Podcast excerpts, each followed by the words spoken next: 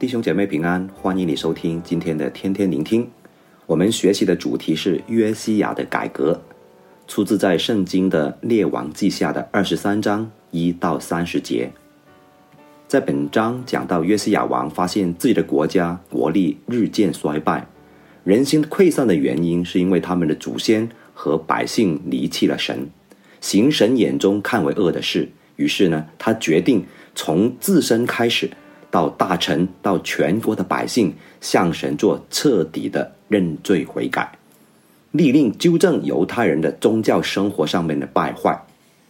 我们若单单说自己知错了，并不足够的，我们必须用行动回应来表明我们的信心。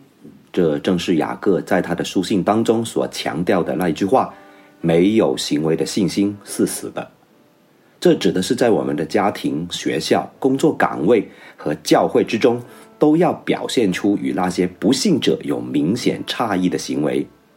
如果单单讲顺服神也不足够，还要付诸行动，让顺服的行动和痛悔的心相称。我们会问：为什么耶和华的殿里竟然有偶像？这是什么回事呢？在第六节里面提及到，可证的亚瑟拉柱像是恶王。玛拉西立在耶和华殿中的，当时的居民常将他看作是海上的女神，又是巴力的妻子。她是迦南人的主要的女神，敬拜她的人，他们以性或者战争以为夸耀，并且呢，还有卵童，那就是男妓，供敬拜之人行污秽的事。这些人还让马匹游行，表示尊敬他们的太阳神。在这里有一个疑问：经文称橄榄山为邪僻山，橄榄山在以色列的历史中有何特别之处呢？因为古人喜欢在那里建筑那些异教的庙宇，所罗门建造了一座异教的庙宇，也在其中。其他的君王也在那里呢建造拜偶像之处，但敬畏神的君王，好像西西家或者约西亚等。他们都将这些异教敬拜中心完全的拆毁。在新约时代，耶稣也常坐在橄榄山上，教导门徒单单的侍奉独一的真神。约西亚王也明白了这个分别为圣的重要的功课，只要分别为圣，才能够蒙神的祝福，这是他要做重大改革的原因了。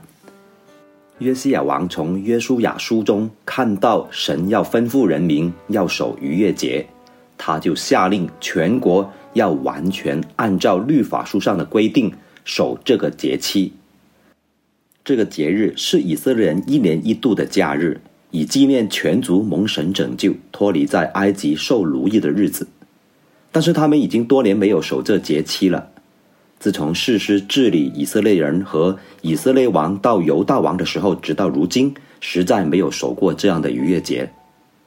神吩咐守逾越节的目的，为的是要纪念神，守他的律法。但普遍的人有错误的观念，以为神反对人庆祝节期，不要人享受欢喜快乐。